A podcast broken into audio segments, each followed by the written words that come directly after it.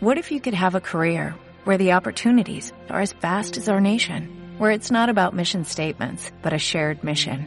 At U.S. Customs and Border Protection, we go beyond to protect more than borders, from ship to shore, air to ground, cities to local communities. CBP agents and officers are keeping people safe. Join U.S. Customs and Border Protection and go beyond for something far greater than yourself. Learn more at cbp.gov/careers. Estás escuchando los podcasts de Radio San Vicente. Escucha nuestros podcasts en iVoox Radio San Vicente 95.2.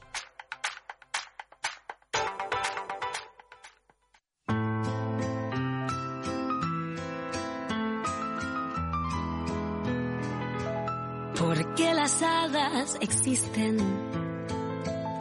aunque muchos no sepan verlas. De hecho, pueden pasar por tu lado y que no te des ni cuenta. Quizás si te fijaras en todas las miradas de quienes se cruzan por tu vida, las descubrirías. Y aunque recién levantadas tenga los ojos algo hinchados y el cabello... Bueno, por ello ya estamos como otra tarde más en Radio San Vicente, segundo programa de los cuentos de Alba. Recordaros que se emite el segundo y cuarto jueves de cada mes, de 6 a 7, y con redifusión los domingos de 10 a 11.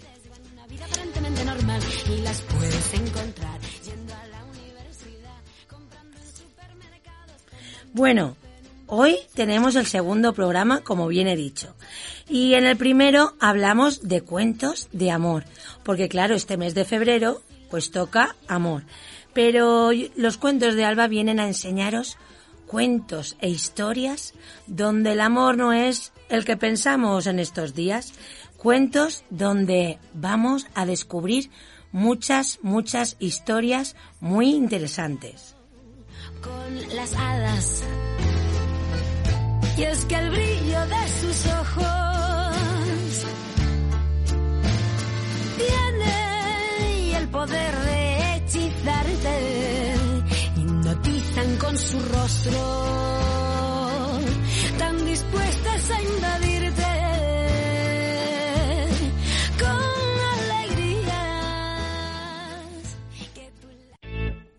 Síguenos en las aplicaciones para dispositivos móviles de Radio San Vicente.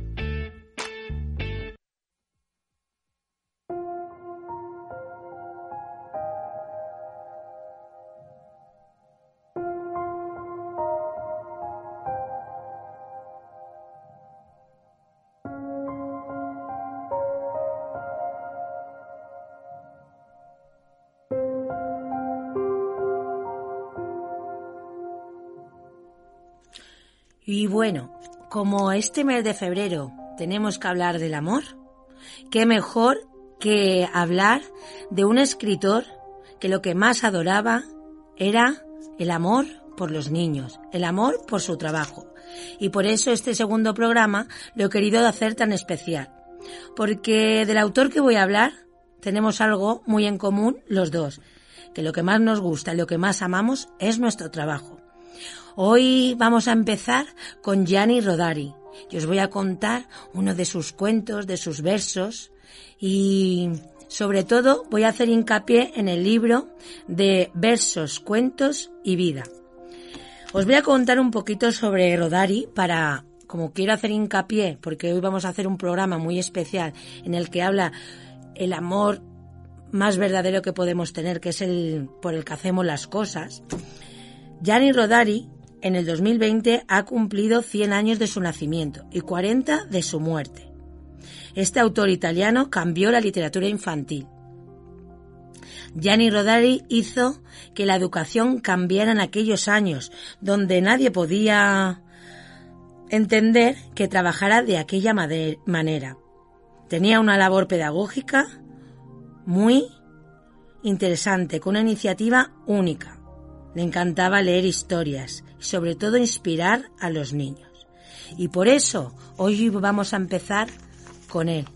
Porque a los mayores se nos olvida cuando leemos cuentos, leemos libros, leemos historia o simplemente cerramos los ojos y escuchamos, se nos olvida que tenemos una oreja verde. Como Gianni Rodari decía, un señor maduro con una oreja verde. Esa oreja verde es la que tenemos de niño, la que cuando escuchamos una historia o simplemente una canción, o vemos una película, o leemos un libro, es la oreja que nos hace imaginar. Y hoy empezamos este programa con este poema de Gianni Rodari. Un día en el expreso de Soria Monterde vi que subía un hombre con una oreja verde. No era ya un hombre joven, sino más bien maduro, todo menos su oreja, que era de un verde puro.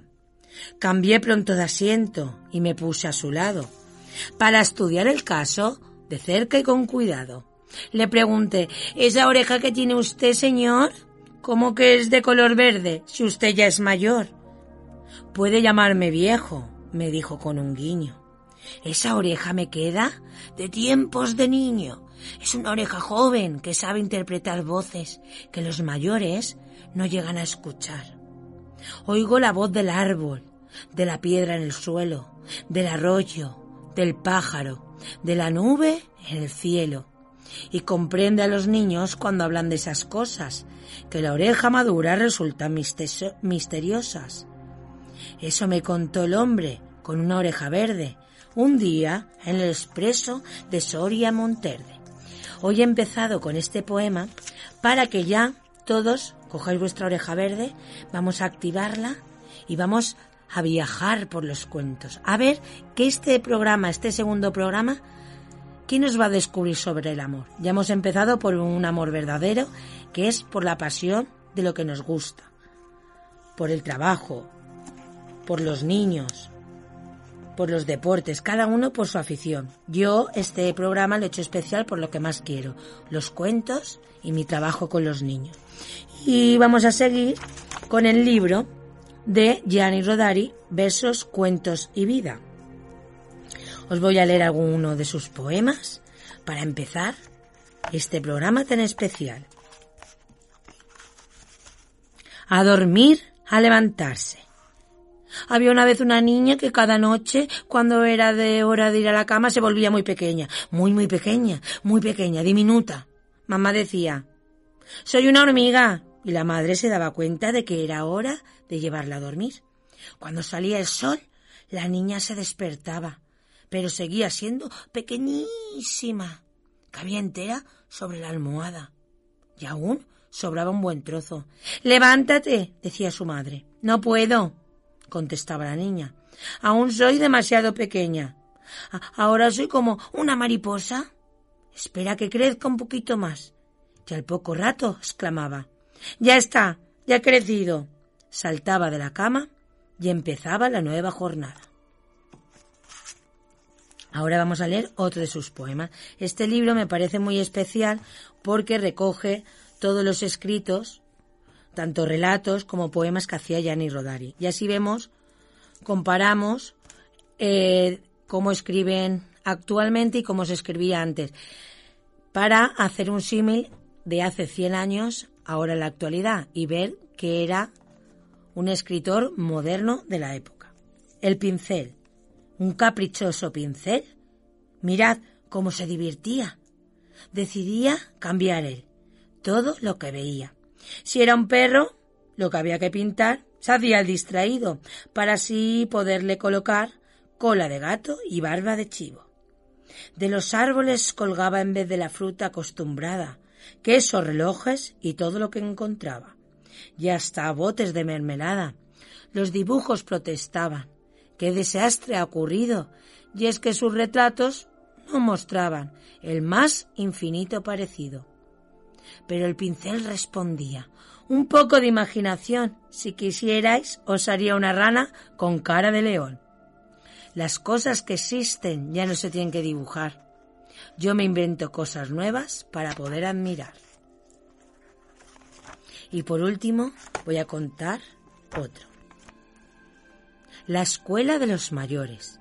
También los mayores van a clase. todos los días, pase lo que pase, pero en su escuela desde luego no hay pupitres ni campos de juego, y los problemas que tienen que resolver son tan difíciles que cuesta creer. Con este sueldo habrá que pagar casa, comida y el verano en el mar. Y la lección en un desespero hay que revisar la cuenta del tendero. Y para el examen final, a pagar impuestos, que no está nada mal. Y así es como Gianni Rodari nos enseña una manera diferente de ver los relatos, los cuentos en aquella época. Y hacemos hincapié en su centenario que tuvo en el 2020. Y así es como empezamos este programa, con un escritor que lo que más amaba era sus libros y sus cuentos.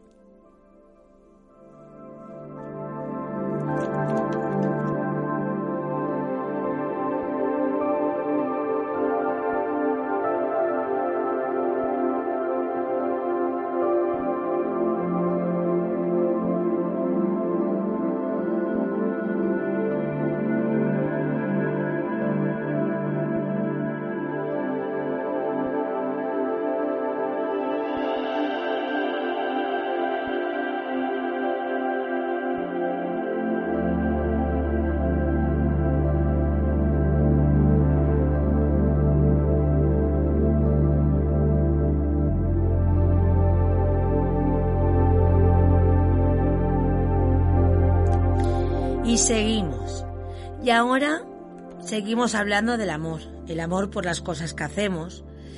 Y por eso voy a empezar con este cuento, Pepita Viajera. Pepita Viajera tenía una forma de ver las cosas de una manera diferente. Y este cuento comienza así. Hola valientes viajeros, soy Pepita, Pepita Viajera. Y si me veis por ahí, me podrás reconocer porque siempre me verás con dos coletas que saludan cosas curiosas porque son muy graciosas.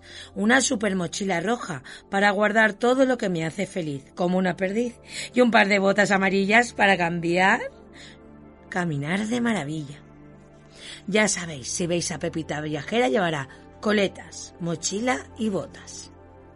Cosas que me gustan una de las cosas que más me gustan es viajar, pepitear y sonreír sin parar. Recorrer el mundo de arriba abajo, de un lado a otro, comprendiéndolo todo. Uf, menudo trabajo. En mi mochila rosa guardo siempre tres o cuatro cosas. Pasaporte, documento necesario para ir a todos lados. Diario, para escribir todo lo que me haga más feliz. Guía de viaje, para no perderme ni un paraje. Cuando viajo me gusta pepitear y pepitear es convertirme en exploradora, descubriendo animales por todos los lugares. Pepitear es hablar con todo el mundo y tener amigos en todas las partes. Pepitear es vestir, bailar y sentir como los de allí. Pero un día, mientras estaba pepiteando, es decir, viajando, escuché a una niña que decía a su padre, papá, papá, el mundo se puede cambiar. Cambiar, cambiar, no sé si se podrá. Lo que sí se puede es cambiar la forma de ver. Me imaginaba un mundo rosa con mis gafas rosas. Me imaginaba un mundo azul con mis gafas azules. Me imaginaba un mundo de lunares con mis gafas de lunares. Y me imaginaba un mundo al revés con mis gafas del revés. Y entonces seguí pepiteando, es decir, imaginando un mundo más iluminado. Entonces fue cuando imaginé un mundo mejor con mi corazón. Tú sí, sí tú, ¿te gustaría pepitear y ver el mundo de forma especial? Pues busca tus gafas especiales, ponte tu mochila de viaje y pepitea el mundo como Pepita viajera lo hace.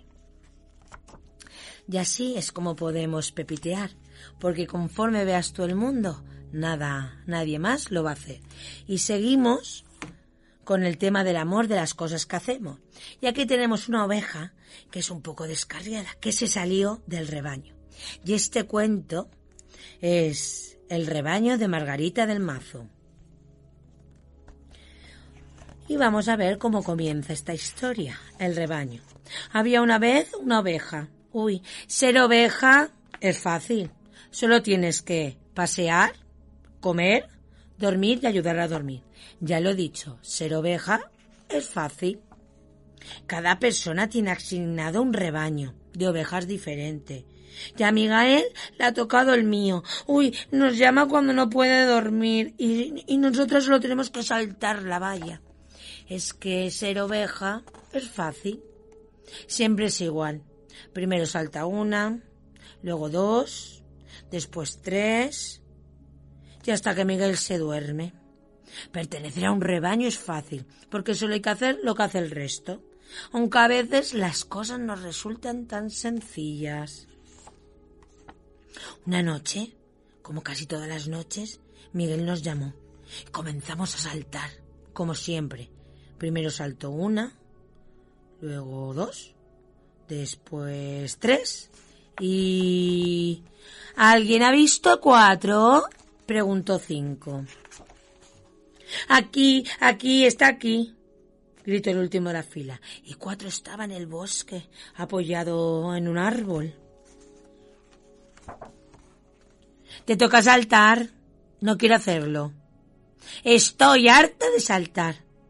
Esa respuesta no venía en nuestro manual de comportamiento. Nos llevamos las pezuñas a la cabeza. ¡Qué mala suerte! Nos ha tocado la oveja negra.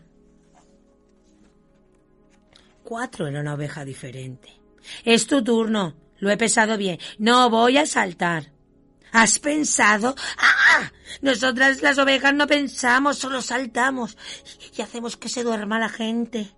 Estoy aburrida de hacer siempre lo mismo. Si no salta se romperá la cadena y Miguel pasará la noche en vela. Y mañana estará contando cerdos en lugar de ovejas. Me da igual, no saltaré. Déjate de bobadas y salta ya. Tienes que hacer lo que se te dice, no seas rebelde. serás una oveja descarriada. ¡Qué vergüenza para el rebaño! Salta, salta, salta. Pero ella, no, no, no. Las horas pasaban y pasaban y pasaban y Miguel seguía sin poder dormir. Salta, salta, salta. No, no y no. Decididamente aquella oveja era más tozuda que una cabra. Ve, ve. De repente, de repente ocurrió algo asombroso. En medio de aquel alboroto apareció un cartero. Y el cartero llevaba una carta para cuatro. Carta urgente para cuatro. Los berridos cesaron. Todo lo llenó el silencio. Urgente para cuatro. Cuando vio el sobre, leyó la carta y sin decir nada, caminó con paso firme hacia la valla, cogió aire, aire, tomó carrerilla. Una, dos y tres. Y cuatro de un salto increíble. Subió tan alto que se hizo pequeña, más pequeña, diminuta, un punto y desapareció. Ha pasado el tiempo y no sabemos dónde está cuatro, ni lo que ponía en aquella carta. Lo mejor de esta historia es que desde aquella noche Miguel ya no nos necesita. Se ve que duerme bien. La carta, os voy a contar el secreto. Escuchar bien. Ponía cuatro. Por favor, Salta. No puedo dormir sin ti. Firmado Miguel. Y así es como cuatro. El rebaño hizo lo que quería. No seguir a sus ovejas y luchar por sus sueños. Y ahora terminamos esta parte con el cuento de Semilla, un precioso álbum ilustrado que rinde homenaje a maestros y a maestras que siembran amor, valores y esperanza en el futuro de nuestros niños y niñas que en un futuro serán adultos. Y así seguimos hablando del amor por lo que más nos gusta, semillas. Aquella mañana abrió la ventana, admiró aquel precioso jardín que tenía ante sus ojos y su corazón le susurró, hoy es el día. Se puso los guantes y su sombrero de paja, acomodó las macetas y las llenó de tierra, con mimo y sin prisa. Abrió el lazo de aquella bolsa de trapo con un corazón bordado. Con mucho cuidado sacó de su interior las semillas. Cada una era diferente, aunque todas eran pequeñas, frágiles y llenas de vida. Con mucho cuidado las depositó en las macetas y las cubrió con un poco de tierra. Vertió un poco de agua y les dijo, es hora de crecer. Los primeros días siempre eran más fáciles, siempre vigilando que alguna pequeña berizna asomara. Les cantaba, les contaba secreto y las observaba con paciencia. Algunas se asomaban tímidas, otras abrían sus pequeños brotes al mundo como si fueran alas a punto de despegar. Con su regadera la refrescaba, bebían y con el sol bailaban. Como bien sabía, cada una necesitaba una cosa diferente. Una más sol, otra más sombra, algunas más agua y otras menos, porque cada una de ellas era diferente. Pero absolutamente todas sin excepción necesitaban atención. Cuando se acercaba a oler sus hojas, le hacían cosquillas en la nariz. Cada sonrisa compartida sabía a besos de caramelo. Cada día las plantas crecían, se hacían fuertes. Unas eran altas, que querían tocar las nubes. Otras robustas, con fuertes raíces. Incluso algunas tenían delgadas ramitas con las que moldeaban el viento. Todas y cada una de ellas eran únicas, iguales, pero diferentes. Un amor que contagiaba de sonrisas a todo aquel que se acercaba a ellos. El mismo amor que se desprendían las manos, que aquel día las depositó en cada macetero, para hacerlas brotar, crecer y sentirse seres especiales. Un amor que solo sabe crecer en los corazones generosos. Unas semillas de amor que poblarán el mundo gracias a quienes atreven a sembrarlo. Para que recuerdes el jardín que has cuidado con tanto amor. Semillas nos habla del amor que solo sabe florecer en corazones generosos. Semillas que poblarán el mundo y lo llenarán de esperanza, gracias a quienes se atreven a sembrarlo, maestras y maestros.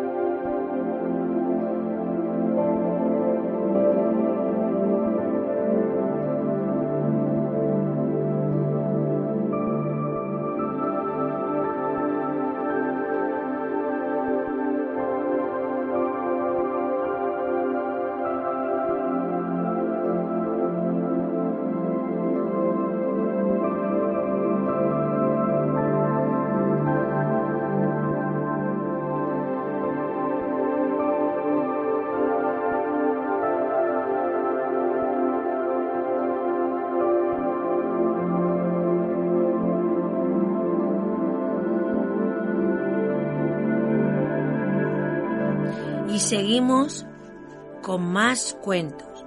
Y ahora hemos hecho una selección de que a veces los monstruos, los monstruos grandes, pues no pueden llorar, no pueden demostrar sus sentimientos y esos monstruos grandes somos los adultos.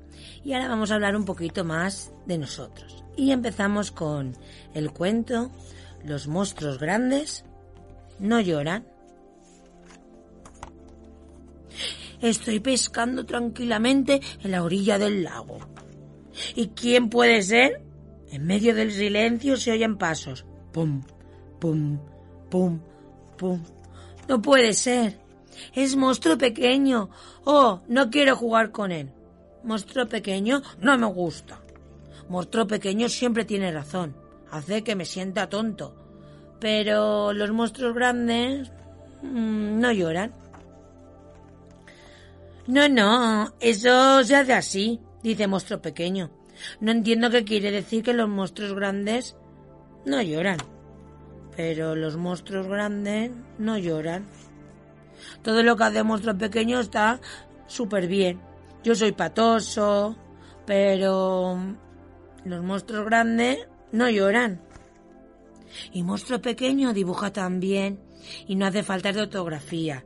Mi dibujo es feo, pero los monstruos grandes no lloran. Monstruo pequeño sabe ver la programación y le encantan las pelis de terror, pero a mí no me gustan nada. Y paso mucho miedo, pero los monstruos grandes no lloran.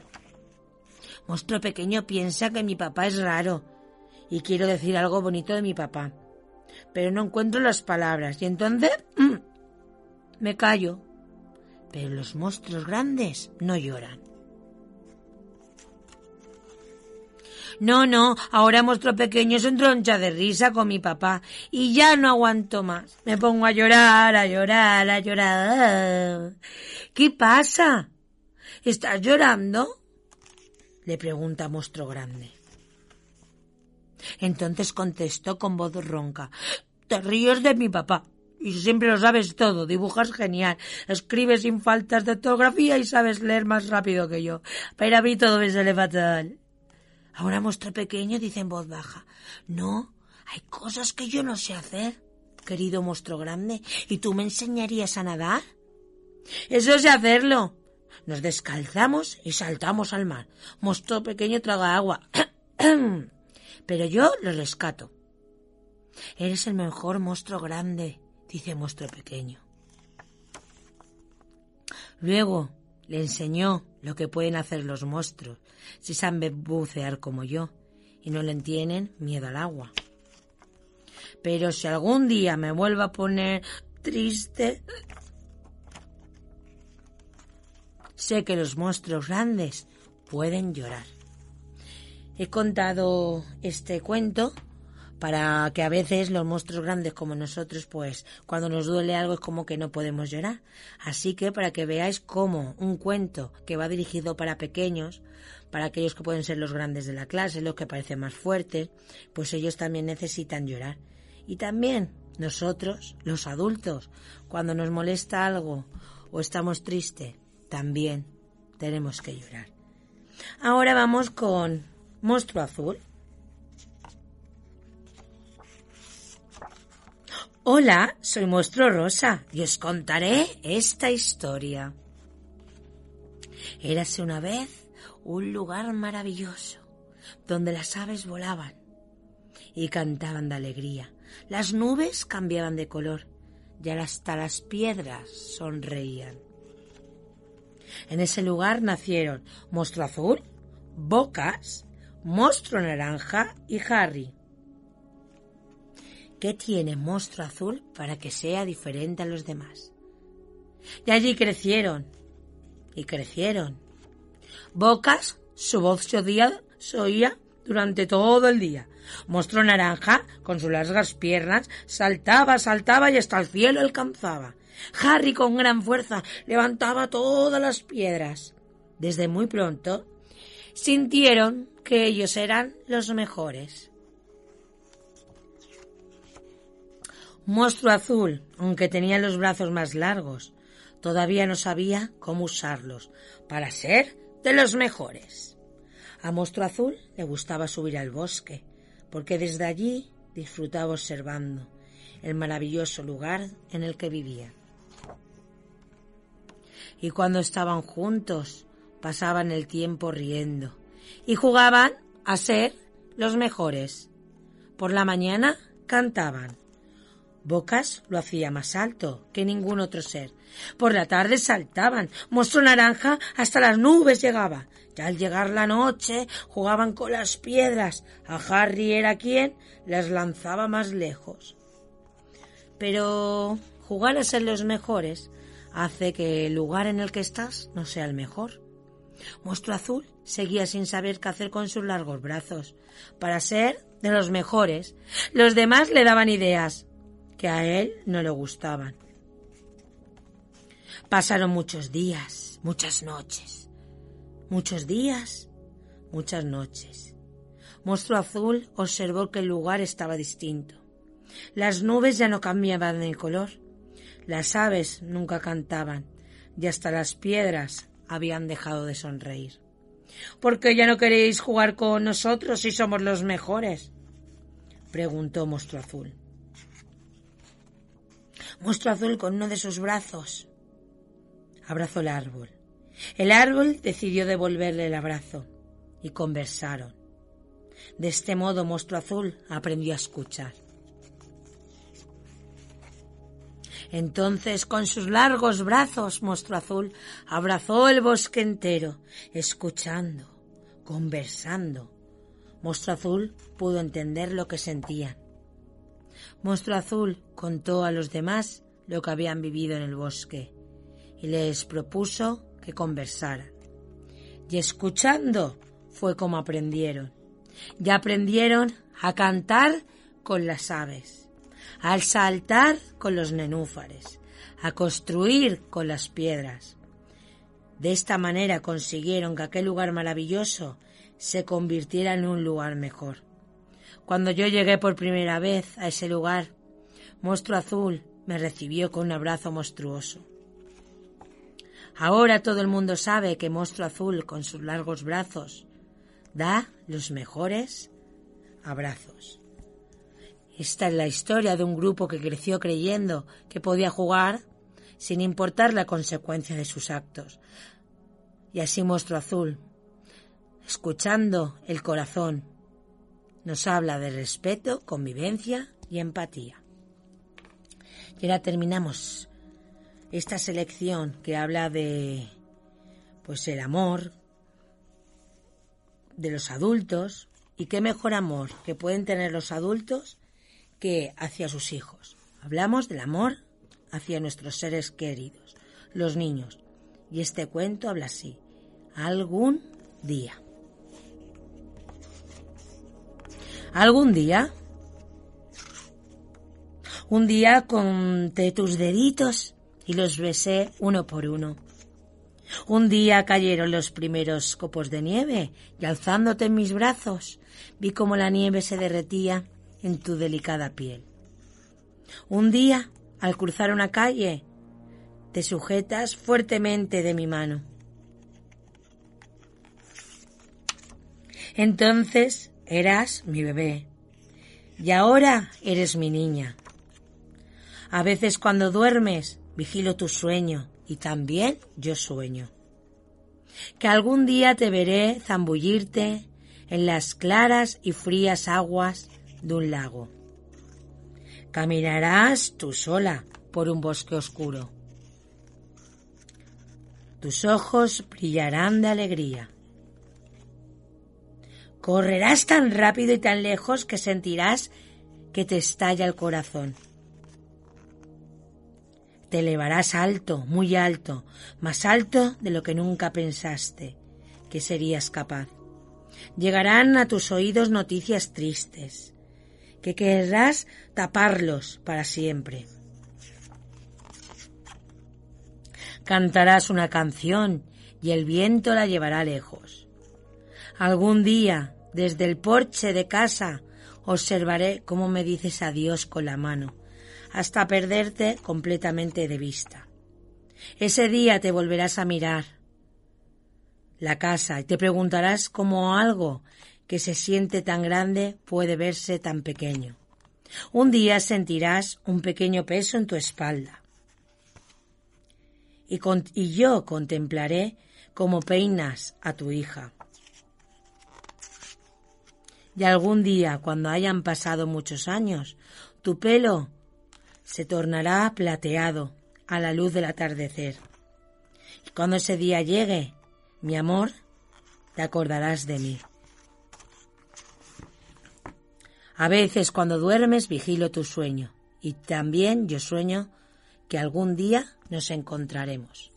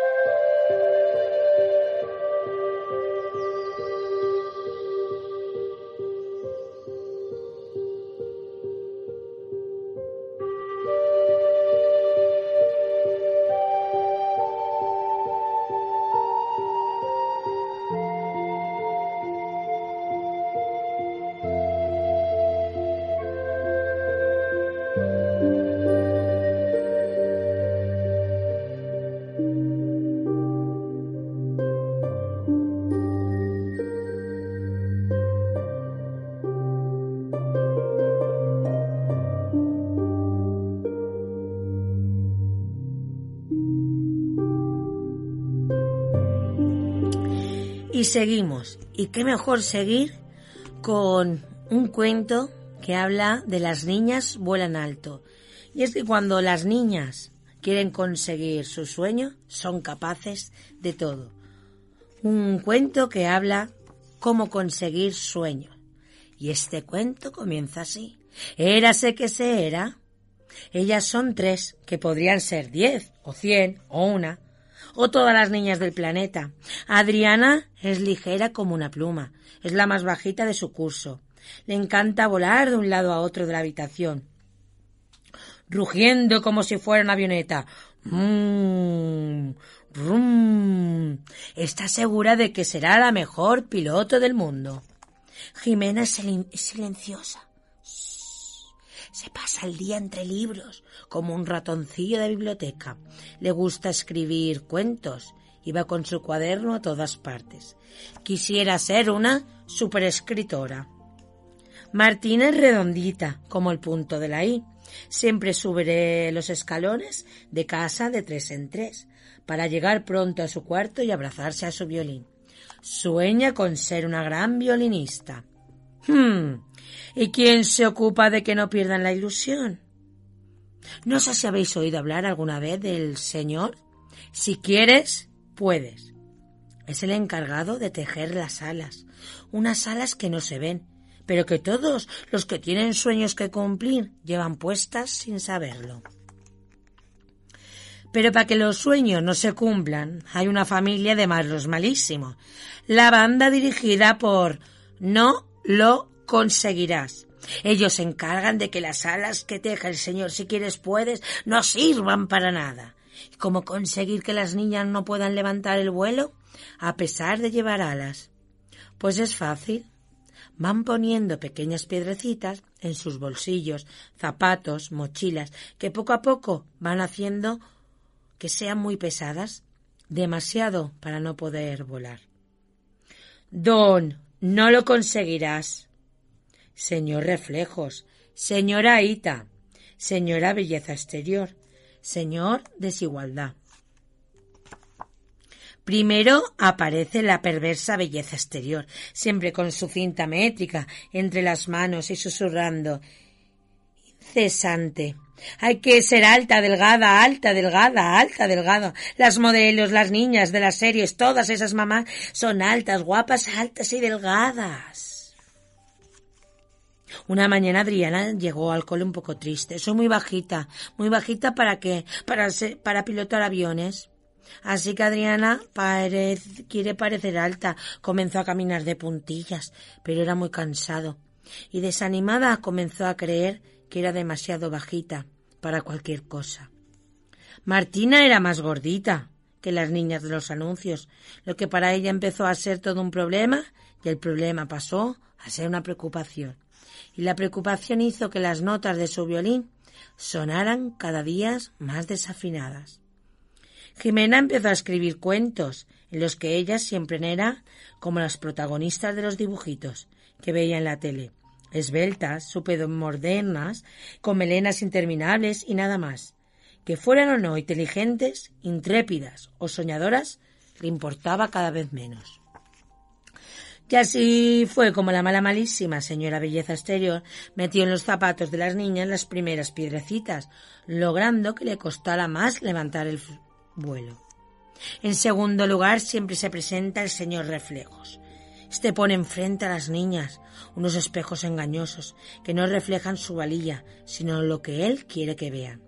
Y mientras ellas se miran, él insistentemente susurra palabras como gorda, enana, tonta, flacucha, larguirucha, fea, gafotas. Y así fue, como palabrita a palabrita, una detrás de otra, el malísimo señor Reflejos fue metiendo piedras en los bolsillos de las niñas. En tercer lugar llega el malvado señor Desigualdad, cargado con su saco de menos. Ellas corren menos que ellos, ellas corren menos que ellos, ellas son menos fuertes que ellos, ellas saltan menos que ellos, ellas son menos valientes, ellas son menos, menos, menos, menos. Y en cuarto lugar aparece la horrible señora Ita, con su saca llena de que tienen que ser. Tienen que ser bonitas, tenéis que ser princesitas, tenéis que ser modositas, tenéis que ser guapitas, tenéis que ser simpaquitas y un montón de itas, itas, itas y por cada ita otra piedrecita. Las cosas habían cambiado para ellas. Ahora Adriana quería ser azafata, porque piloto era demasiado difícil. Martina, a pesar de la insistencia, había dejado de tocar el violín y solo quería ser delgada. Jimena seguía escribiendo cuentos. Sí, pero ahora sus aventureras y sus exploradoras y sus científicas se habían convertido en ellos. El señor, si quieres, puede, no sabía qué hacer para que se dieran cuenta de lo que estaba ocurriendo. Una mañana, mientras las tres se aburrían en el recreo, vieron a Violeta subida al árbol, torcido del patio. Violeta tiene siete años, uno menos que ellas, y era intrépida, valiente, pecosa, ruidosa, alegre, inteligente y rápida como un balín, como ellas eran antes. Colgada boca abajo desde la rama del árbol, gritó De mayor voy a ser marciana. Pero ¿cómo vas a ser marciana si no vives en Marte? Eso da igual, si quiero ser marciana, pues lo soy. Martina dijo ¿A que no me pillas? Es que con esos zapatos no puedo correr. Pues quítatelos. Y Martina se quitó uno de sus zapatos. ¿Cuál fue su sorpresa? Que llevaba una piedra en ella. Echó a correr por el patio y aunque no pilló a Violeta, se sintió más ligera. ¿A que no eres capaz de hacer el pino? Sí, pero si hago el pino se me levantará la falda. ¿Y qué? que a las niñas no se les debe levantar la falda. Ya, excusas, eso lo dices porque no sabes hacer el pino. Sí que sé. Y al hacer el pino, de su bolsillo cayeron varias piedras que cargaba. ¿Sabéis qué? Me sé las tablas de multiplicar, como si tuviera diez años. ¿Dos por seis? Seis. ¿Dos por dos? Seis. ¿Dos por dos? Seis. ¿Seis por dos? Seis. Mm, dos por dos son cuatro. No, son seis. Que no, que sí. Y lo encontró piedras en su mochila cuando fue a buscar el libro de matemáticas. El ruido de las piedras al caer llamó la atención de todas las niñas. ¿Tendrían ellas también piedras escondidas? Y todas empezaron a mirar en los bolsillos de sus pantalones, en las bolsas del, desayuno, calcetines, todo. Estaban cargadas de piedras y qué alegría dejarlas caer. Cloc, cloc. Al juntarla todas, se formó una montaña en cuya cima estaban, como si hubiesen escalado el Himalaya, ellas tres y Violeta. Desde allí podían ver todas las integrantes de la banda, no lo conseguirás. ¿Habéis visto? ¿Veis cómo tenía razón? Podemos ser macianas. Desde aquí arriba Casi tocamos Marte. Y es verdad, parecía lo que pudiesen tocar. Lo mejor de todo fue que descubrieron que nunca habían dejado de ser ligeras como plumas, nunca. De hecho, para subir a lo alto de la montaña de piedras, solo habían tenido que hacer una cosa desplegar sus alas. Esas alas tejidas cuidadosamente por el Señor, si quieres, puedes, con el que todo el mundo puede llegar tan alto como quiera. Ellas son tres, o diez, o cien, o una, o todas las niñas del planeta. Pero, si quieres, puedes, porque lo que nos propongamos podemos conseguirlo.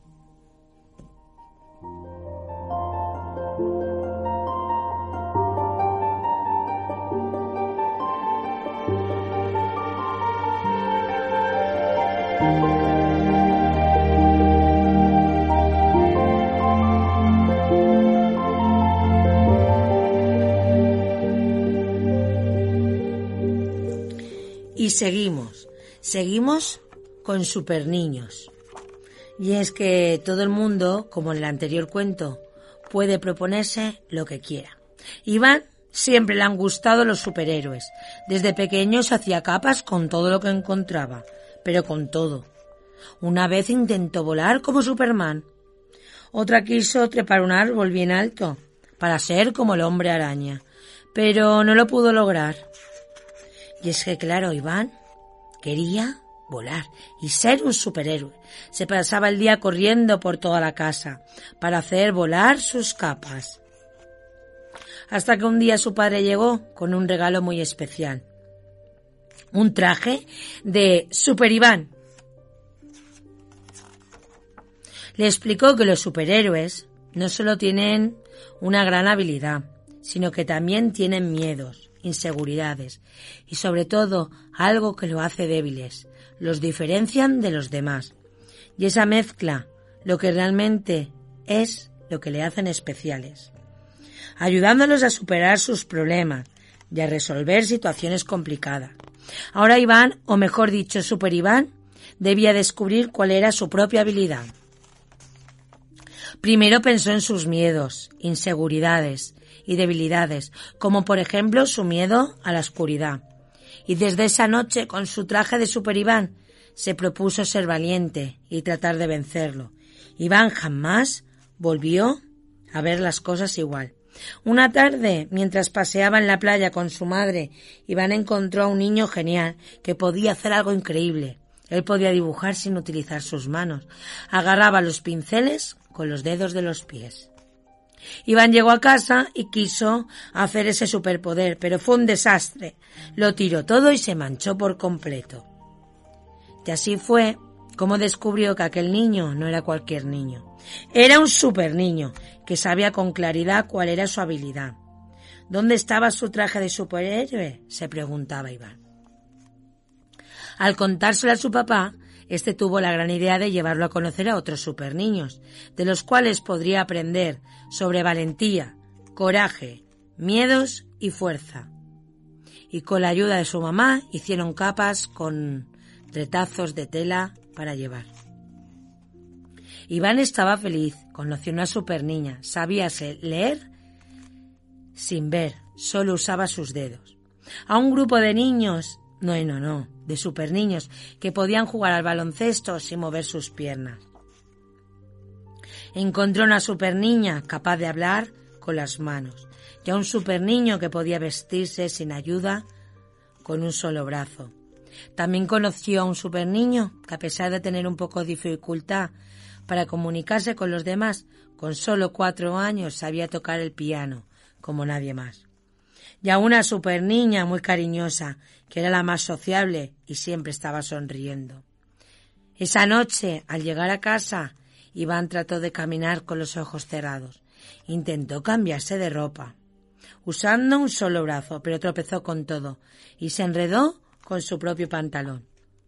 En familia conversaron sobre la importancia de la perseverancia y su mamá le hizo que él también era un super niño porque tenía la capacidad de encontrar siempre lo mejor en los demás, y eso lo convertía en alguien especial. Iván estaba contento de haber conocido a esos niños, que para él no eran simplemente diferentes, eran definitivamente super niños, niños increíbles, con habilidades impresionantes, que al tener una discapacidad se esfuerzan más por desarrollarse y ser capaces de hacer cosas grandiosas. Seamos como Iván, abramos nuestro corazón a todo tipo de personas, sobre todo aquellas diferentes a nosotros. Busquemos siempre lo mejor en los demás, respetando nuestras diferencias y aprendiendo de ellas. Porque todos podemos ser Super Iván.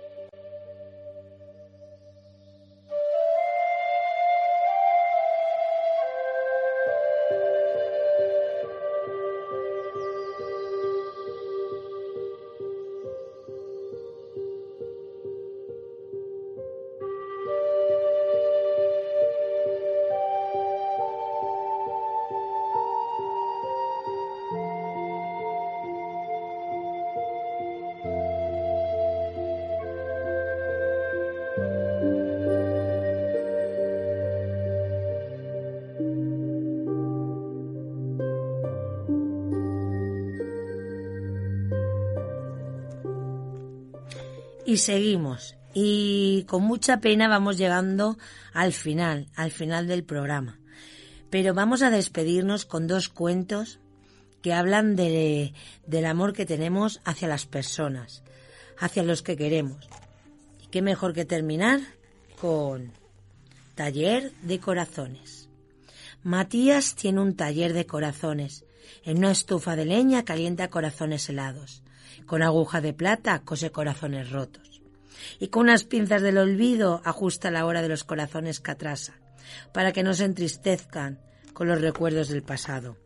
Cuando llega la noche y el silencio de los soñadores inunda la ciudad, del taller de corazones surgen misteriosos sonidos, porque Matías tiene un secreto. Al caer el sol, se encierra en su taller, pasa horas fabricando corazones, corazones blandos de mazapán corazones duros de porcelana, corazones transparentes de cristal. Cuando acaba uno, lo guarda en una cajita de madera que cierra con llave. Al llegar la primavera, Matías nervioso saca el corazón de la cajita, lo envuelve con cuidado y se aleja por el sendero que lleva a la casa de la montaña. En casa, en esa casa, vive Beatriz, cada primavera Matías le visita con un corazón bajo el brazo. Ese es su secreto. Matías fabrica corazones para ella. Beatriz no tiene corazón.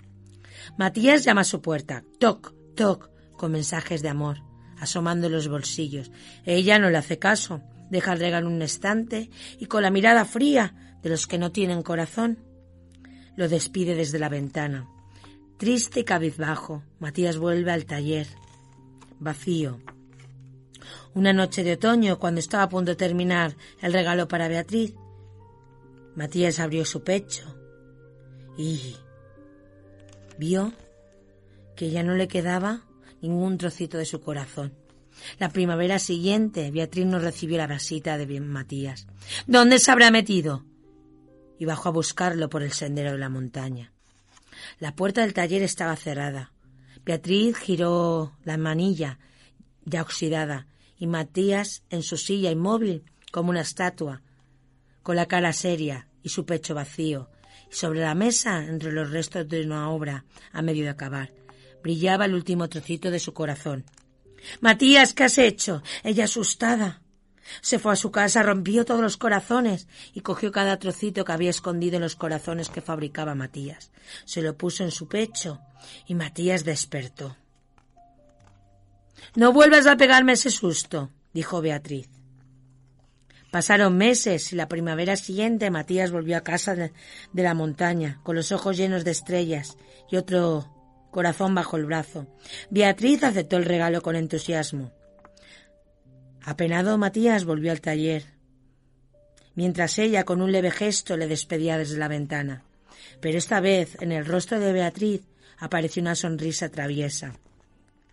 Ella también tiene un secreto. Cuando recompuso el corazón de Matías, se guardó un trocito para ella. Con él Beatriz aprendió a sonreír tras las ventanas y entonces desde aquel momento espera a Matías que vuelva cada primavera. Y para finalizar, nos vamos a despedir con este cuento, hasta que podamos abrazarnos. Un cuento que hizo Eoin Maglagui y Polly Dunbar durante el confinamiento. Hasta que podamos abrazarnos. Erizo y Tortuga eran muy buenos amigos y querían darse un abrazo. Un abrazo muy muy grande, pero no tenían permiso para tocarse. Tranquilos, dijo Búho. Hay muchas otras maneras de demostrarle a alguien que le quieres. Erizo probó con un saludo y Tortuga hizo que sonriera. Tortuga puso una cara graciosa. Eso hizo reír a Erizo. Erizo escribió una carta. Tortuga le contestó. Y Tortuga se puso a bailar y Erizo bailó con ella. Erizo envió un beso volando. Tortuga lo atrapó y se lo guardó. Tortuga le envió tres besos de vuelta. Tortuga cantó una canción y Erizo tocó la guitarra para acompañarla. Después los dos hicieron el mismo dibujo, para que todo el mundo supiera que eran amigos. Cuando llovía, cuando salía el sol y brillaba, no podían tocarse, no podían abrazarse, pero los dos sabían que se querían. Y porque pronto volverán los abrazos, porque sobre todo hacemos hincapié en este programa, en el último del mes de febrero, el cual sé, ya os recuerdo que todos los domingos de 10 a 11 con redifusión porque pronto volverán los abrazos, porque este 2020 y 2021 nos ha quitado algo muy importante, el amor que podemos demostrar hacia los demás. Así acabamos este segundo programa, Los Cuentos de Alba, Radio San Vicente. Las hadas existen, aunque muchos no sepan verlas. De hecho, pueden pasar por tu lado y que no te des ni cuenta. Quizás si te en todas las miradas de quienes se cruzan por tu vida, las descubrirías. Y aunque recién levantadas tengan los ojos algo hinchados y el cabello despeinado,